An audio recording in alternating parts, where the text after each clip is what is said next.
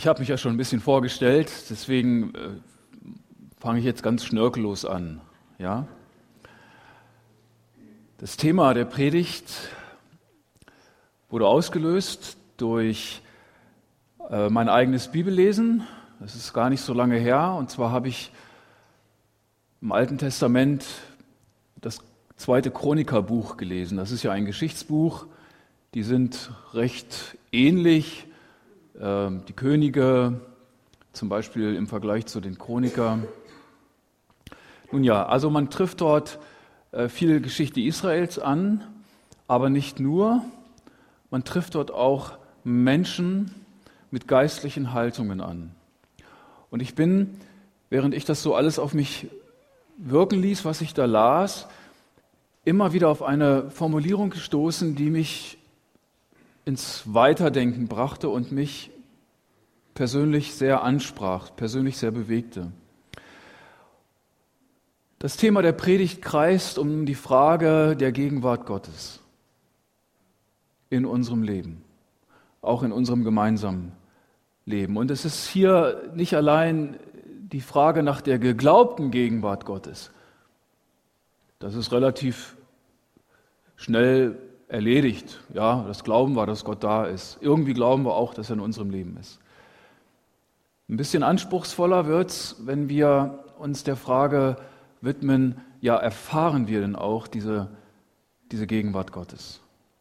Ja, wenn es also aus dem Geglaubten hin zum Erfahrenen übergeht. Ich will gleich zu Anfang sagen, dass ich die Gegenwart Gottes natürlich als etwas Heiliges betrachte. Keiner verfügt darüber. Aber so unverfügbar sie auch ist, sie ist doch nicht unerreichbar. Jetzt gehe ich mit euch mal hinein in mein Thema und wir machen das heute wie damals als es noch keinen Beamer gab. Ja, ich hätte heute wirklich einen entspannteren Morgen haben können, wenn ich gewusst hätte, dass diese Präsentation nicht auf meinem USB-Stick gelandet ist. Versteht ihr? Dann hätte ich das gleich gelassen und mit mehr Ruhe meinen Kaffee getrunken. Aber irgendwie landet die da nicht. Aber wir haben ja alle Ohren und hoffentlich können wir auch gut hören. Und äh, wer im Nachhinein denkt, ich würde das gerne nochmal vor Augen haben, der fragt mich einfach, dann kriegt er dieses Skript hier. Ich fange mal mit dem ersten Gedanken an. Und den nenne ich eine heilige Lehre.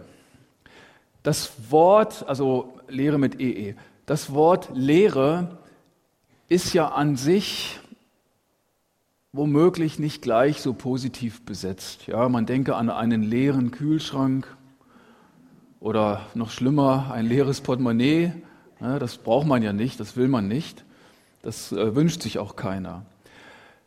Ich möchte aber dagegen halten, dass in, in, in der Bibel das Wort Lehre sehr oft positiv besetzt wird. Und das nicht allein in der materiellen Hinsicht, dass Armut ein geistlicher Raum ist, in den Gott gerne geht. Nicht nur die materielle Lehre oder Armut ist etwas ähm, Verheißungsvolles, auch die geistliche Lehre, vielleicht Schrägstrich, auch die emotionale Lehre ist etwas, was in der Bibel eine Verheißung hat.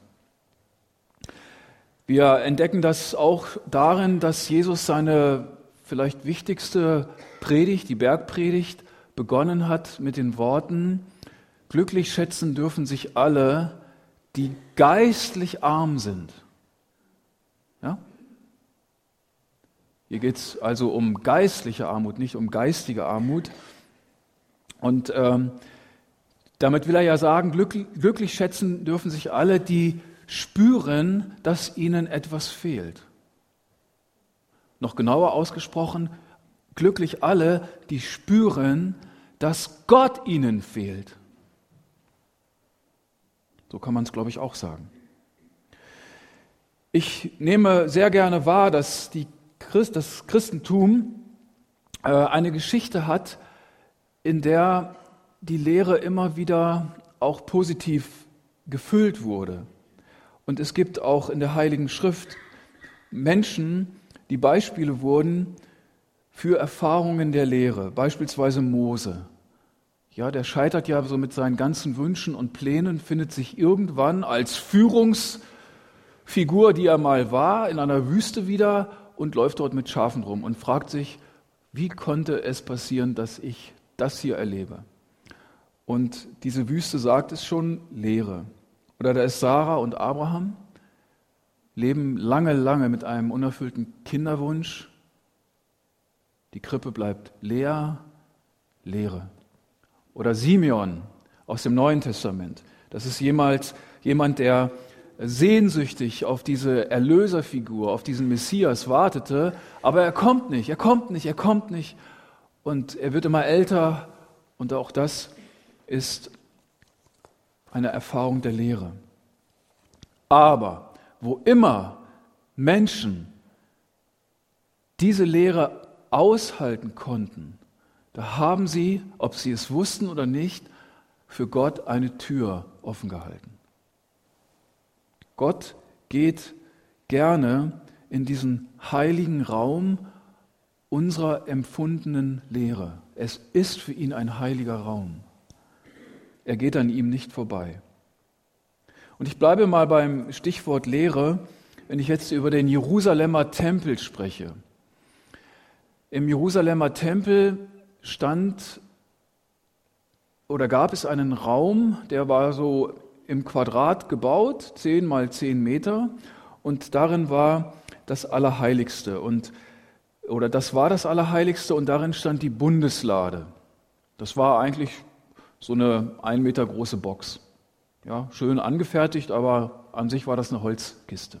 So, da waren Gegenstände der Geschichte Israels drin und oben drüber in Gold verziert die Cherubim, allerhöchste Engelwesen.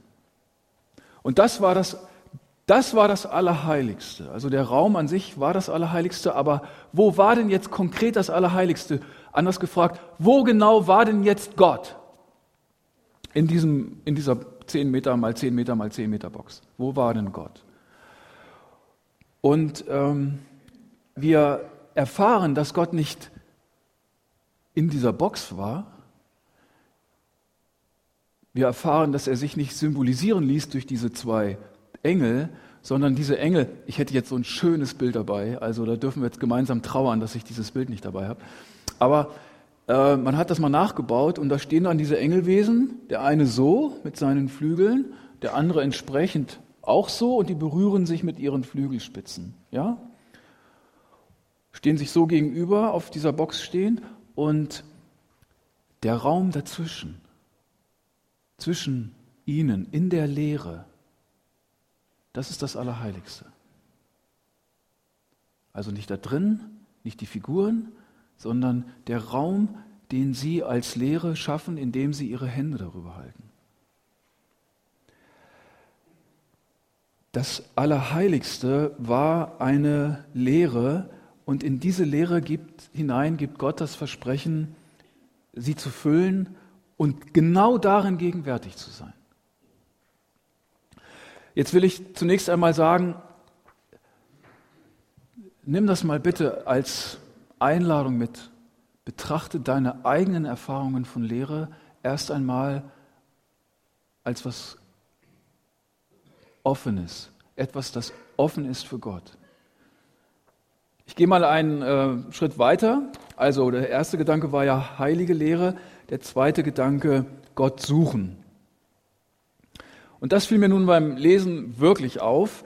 Es kann äh, auch anderen, die nicht theologisch geschult sind, auffallen.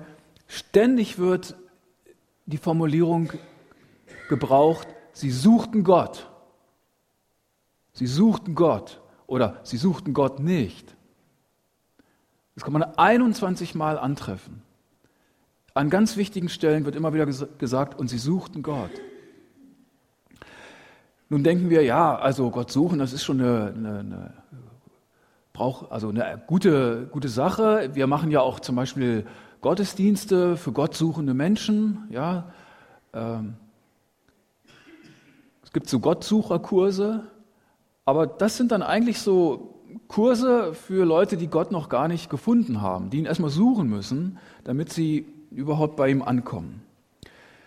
Das zweite Chronikerbuch zeigt aber, dass es nur gläubige Menschen sind, die auf die Suche gehen nach Gott. Jetzt lese ich mal vier Stellen vor von diesen vielen anderen, dass du mal so hörst, wie, wie sich das anhörte, als sie das taten. Aus äh, Kapitel 11. Und ihnen folgten aus allen Stämmen Israels die, die ihr Herz darauf richteten, den Herrn, den Gott Israels, zu suchen. Kapitel 15. Sie suchten den Gott Israels und er ließ sich von ihnen finden. Äh, wieder Kapitel 18. Äh, Denn du, Josaphat, hast dein Herz darauf gerichtet, Gott zu suchen. Kapitel 20. Sogar aus allen Städten Judas kamen sie, um Gott zu suchen. Also hier scheint es so zu sein, dass diese Menschen eine wiederkehrende und bleibende Erfahrung des Hungers nach Gott machten und diesem Hunger auch Raum gaben. Und Hunger ist nichts anderes als eine Erfahrung der Leere. Sie suchten Gott. Jetzt können wir uns denken, ja, Moment mal, also äh, die waren mit Gott im Bunde und wir sind es ja auch, wir sind ja Christen, wir haben doch Gott schon. Warum sollen wir ihn denn noch suchen?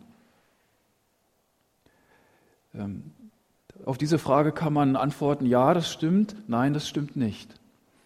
Warum? Stell dir einfach nur mal vor, jeder, der in einer Partnerschaft lebt, der hat hoffentlich den Menschen gefunden, der zu ihm passt, den Menschen, mit dem er sein Leben leben kann. Wenn er jetzt aber meint, nachdem er ihn gefunden hat, ist die Sache damit erledigt, dann mache ich mir ernsthafte Sorgen um diese Partnerschaft. Ja, denn er müsste daran erinnert werden, dass diese Partnerschaft einen bleibenden Auftrag hat, nämlich den anderen immer wieder aufzusuchen. Aufzusuchen durch Aufmerksamkeit, aufzusuchen durch Freundlichkeit, aufzusuchen durch Unterstützung und gegenseitiges Dienen. Ja, ja man hat den anderen. Aber wer glaubt, weil man irgendwann mal geheiratet hat, hat man den anderen in der Tasche, der tut eigentlich alles dafür, den anderen zu verlieren. Und es wäre in der Partnerschaft, in jeder Partnerschaft besser, immer wieder zu gucken, wie kann ich den anderen gewinnen und wie mache ich mich auf die Suche nach ihm. Und bei Gott ist das genauso. Und es gibt in der Heiligen Schrift immer wieder auch Menschen, die geben ihrer Sehnsucht und ihrer Liebe nach Gott die sie zu ihm zieht, wirklich auch Ausdruck. Ich möchte jetzt mal äh, zwei Stellen lesen, Altes und Neues Testament. Psalm 17. Ich werde gesättigt werden, wenn ich erwache an deinem Bild.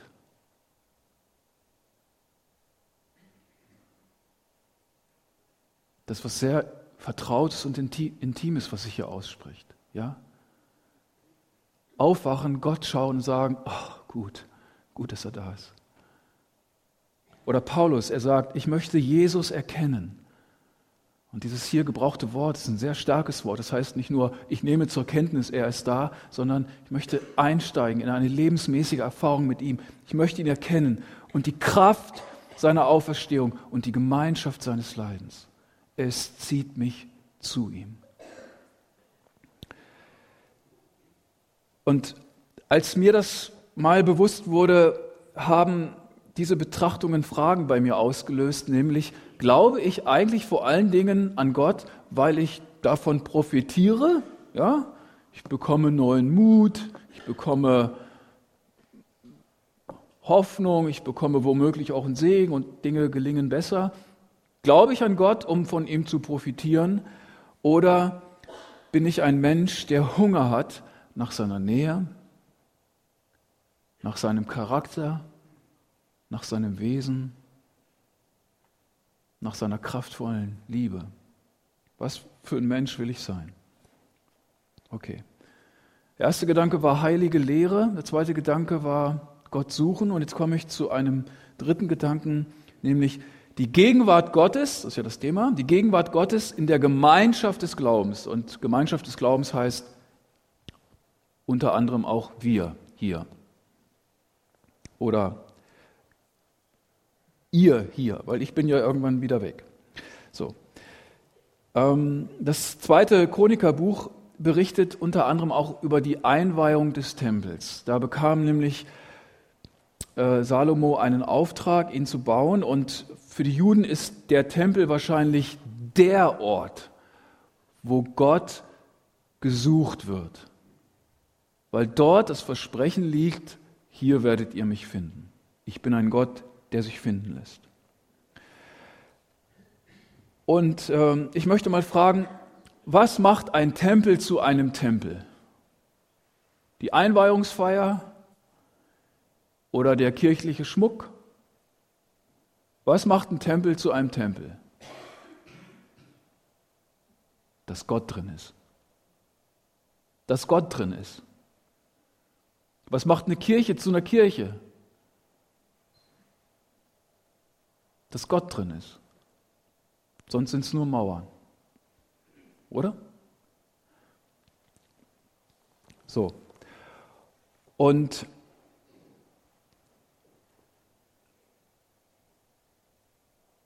ich bin davon überzeugt, dass Gott auch Gebäude nutzt, um seine Gegenwart hineinzulegen, um sich dort antreffen zu lassen. Aber nicht erst, wenn die Predigt losgeht oder die Lieder gesungen werden. Ich bin dankbar dafür, dass ich immer wieder erfahren durfte im Laufe meines Dienstes. Und ich muss gleich dazu sagen, ich konnte für diese Erfahrung wirklich nichts. Ähm, jedenfalls habe ich sie nicht ausgelöst. Äh, ich bin immer wieder dankbar dafür, dass Menschen auf mich zukamen nach Gottesdiensten, die mir gesagt haben, Sie sind doch hier einer der Pastoren. Ja, ja. Jetzt sagen Sie mir mal, was ist denn hier, was ist denn hier vor sich gegangen? Ich bin kein Mensch, der irgendwie rumheult, der schnell emotional wird. Aber ich habe kaum einen Fuß in dieses Haus gesetzt und ich merkte, dass etwas anders ist. Und ich habe den Gottesdienst lang mehr oder weniger durchgeheult. Das mache ich aber sonst nicht. Jetzt erklären Sie mir mal bitte, was ist das? Und weil es mehr als einmal passierte, konnte ich diesen Leuten, hat auch bei mir Klick gemacht, einfach dann sagen, wissen Sie was, Gott hat eine Erfahrung seiner Gegenwart auf ihr Leben gelegt. Er hat sie mit sich selbst berührt und er scheint sie wirklich zu mögen. Eine andere Erfahrung gibt es nicht. Äh, eine andere Erklärung gibt es nicht. So, jetzt wird der Tempel eingeweiht.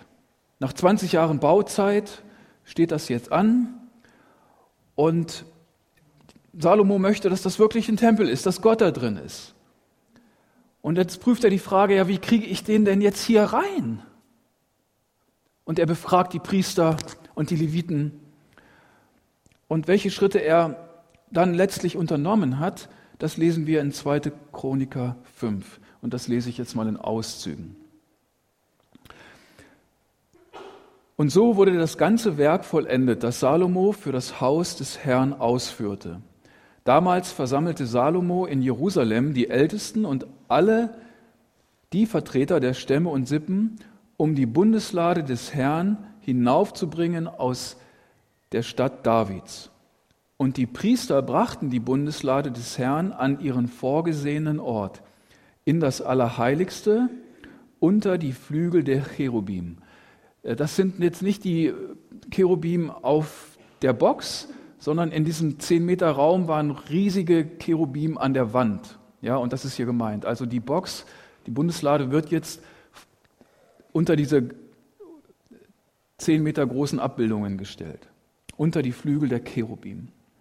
Und es geschah, als die Priester aus dem Heiligtum hinausgingen, denn alle Priester, die anwesend waren, hatten sich geheiligt unabhängig von ihren Abteilungen. Und als auch die Leviten und alle Sänger dastanden mit Zimbeln, Harfen und Lauten östlich vom Altar und bei ihnen 120 Priester, die auf Trompeten bliesen, da war es, wie wenn die, welche die Trompeten bliesen und sangen, nur eine Stimme hören ließen, um den Herrn zu loben und ihm zu danken. Und als sie die Stimme erhoben mit Trompeten, Zimbeln, ja mit Musikinstrumenten und mit dem Lob des Herrn, nämlich dass er gut ist und seine Gnade ewig bleibt, da wurde der Tempel, das Haus des Herrn, mit einer Wolke erfüllt, so dass die Priester wegen der Wolke nicht hinzutreten konnten, um ihren Dienst zu verrichten, denn die Herrlichkeit des Herrn erfüllte das Haus. Sie konnten nicht rein. Gott war so stark gegenwärtig, dass sie nicht reinkommen. Und das möchte ich uns gerne sagen, wenn wir über die Gegenwart Gottes sprechen. Dann sagen wir bitte nicht im Allgemeinen, ja, Gott ist überall. Es gibt unterschiedliche Qualitäten der Gegenwart Gottes. Ja, dass er überall ist, ja, keine Frage.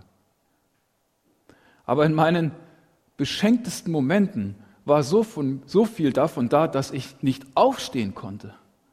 Und dann merken wir, es ist noch was anderes anzutreffen. Ja? Und Herrlichkeit heißt vom Hebräischen übersetzt auch Schwere. Ja? Und wenn Gott sich so auf eine Kirche, auf eine Gemeinschaft legt, das haben mir schon ganz viele Leute berichtet, dass sie sagten, ich konnte nicht mehr aufstehen, reden,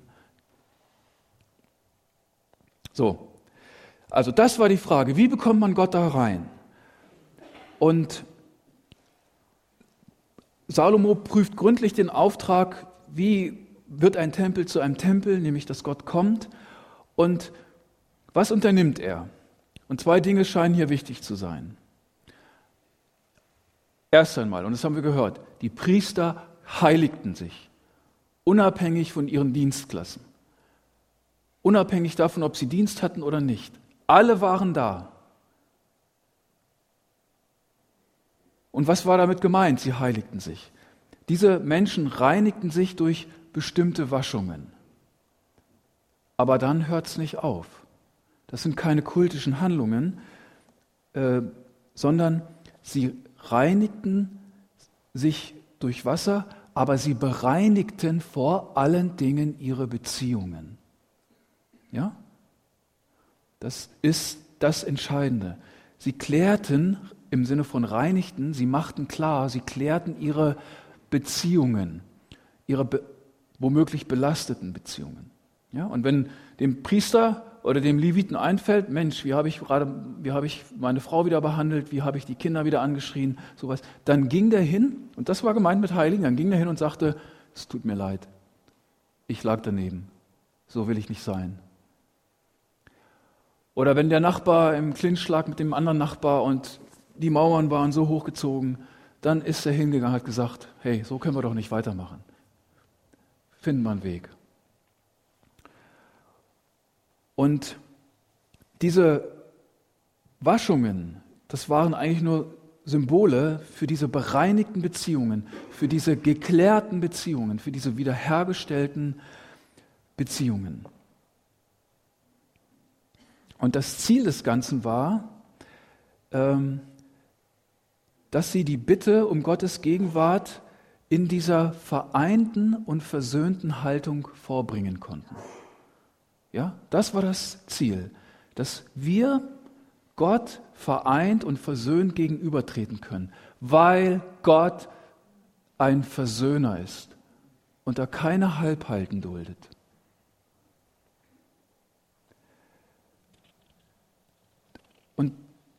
Ich finde das mit Blick auf die gemachten Erfahrungen, die ich selber habe und die ich zukünftig weiter antreffe, extrem wichtig. Wie lebe ich mit anderen zusammen, gerade im, im Kontext von Gemeinde? Und es zeigt sich,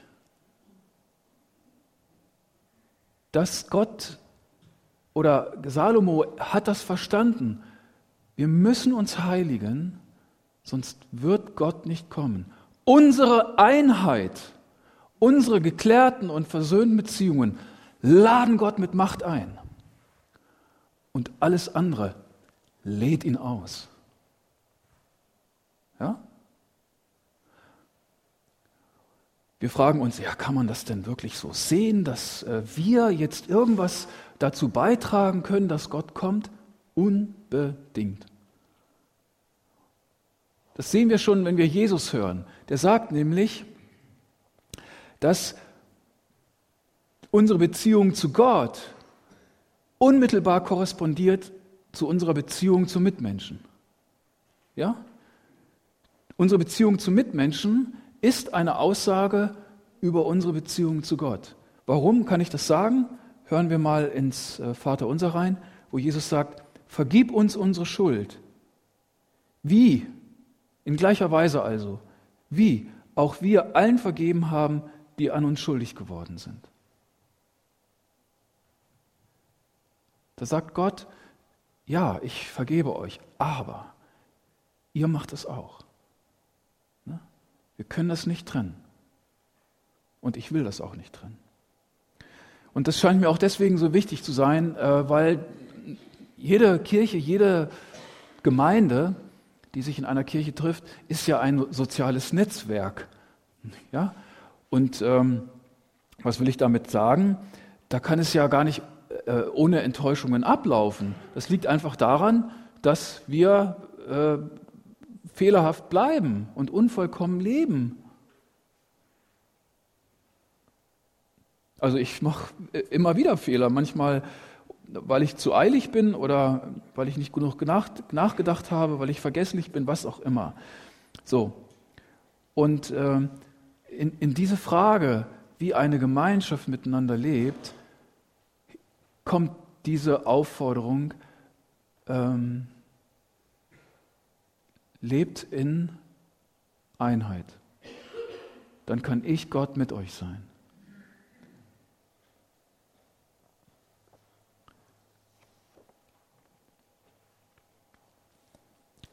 Ich glaube, ich, ich habe vergessen, ich habe da vorne, als ich losging, wusste ich noch, wie spät es war, aber jetzt habe ich es vergessen. Aber gib mir noch, gib mir noch Drei Minuten, okay? Okay. Ähm,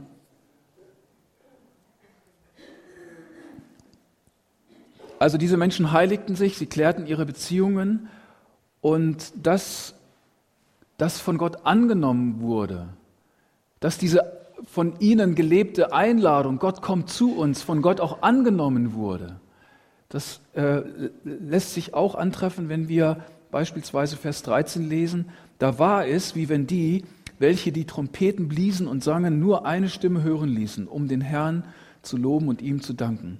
Also wie mit einer Stimme. Hier wird auch aus dem hebräischen Herr ein Wort aus der Musik gebraucht, was das Gegenteil von Dissonanz ist, sondern als wäre nur noch ein Klang und eine Stimme zu hören.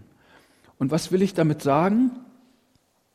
Es war bis in die Stimmen hinein zu hören, dass zwischen diesen Menschen keine Dissonanz mehr war. Der Lobpreis Gottes klang stimmig und wie aus einem Munde. Und was ich auch so spannend finde, man kann ja noch mal gründlicher in den Text gehen und fragen, wann genau ist denn der, die Minute erreicht, wo Gott dann kommt? Und das passiert, als Gott diese ganzen Leute singen hört, als der Lobpreis lief, in, in den gesungenen, in die gesungene Anbetung hinein kommt Gott. Und das, das äh, sagt auch etwas darüber aus, mit welcher Wertschätzung wir auch dem Gesang der Anbetung, dem Lob Gottes äh, begegnen dürfen und sollten. Ähm, weil Gott sagt, das ist ein Raum, den ich dann fülle mit mir selbst. Wir lesen das auch in Epheser 5. Ähm, ich lese das mal. Lasst euch viel mehr vom Geist erfüllen. Und jetzt hör bitte mal genau hin. Lasst euch bitte viel mehr vom Geist erfüllen, indem ihr einander ermutigt mit Psalmen, Lobgesängen und von Gottes Geist eingegebenen Liedern. Wie werden wir vom Geist erfüllt? Indem wir den Lobgesang Gottes anstimmen, Psalmen singen, von Gott eingegebene Lieder singen.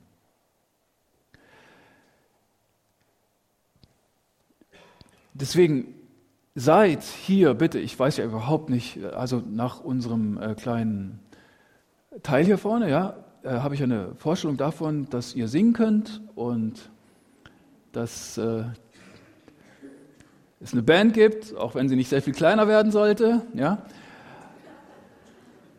Aber erstmal weiß ich gar nichts, wie ihr hier miteinander das Lob Gottes anstimmt. Aber diese, diese Anbetung ist keine Tradition, ist keine Pflege von äh, Glaubensgut und wir, sondern es, es ist Türen aufmachen für Gott.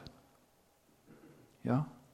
Und wenn ihr in bereinigten, geklärten, geheiligten Beziehungen zueinander lebt, ohne abzuheben in irgendeine fantasierte Heiligkeit, sondern wenn es zwischen euch klar ist, dann ist das auch eine offene Tür, wo Gott sagt, ja, so stelle ich mir meine Leute vor. So bin ich selbst. Und dann kommt er. Und bitte nur so, weil alles andere, ja, Einheit lädt Gott ein, das haben wir gehört. Die heiligten sich alle, gingen hin und her, entschuldige bitte, es tut mir leid, mache ich nicht wieder. So. Einheit lädt Gott ein. Fehlende Einheit lädt Gott aus. Und da fackelt er auch nicht lange. Da ist er vielleicht nicht in einem Monat weg, aber habe genug Gemeinden angetroffen, ja, wo sukzessive Gott weniger wurde.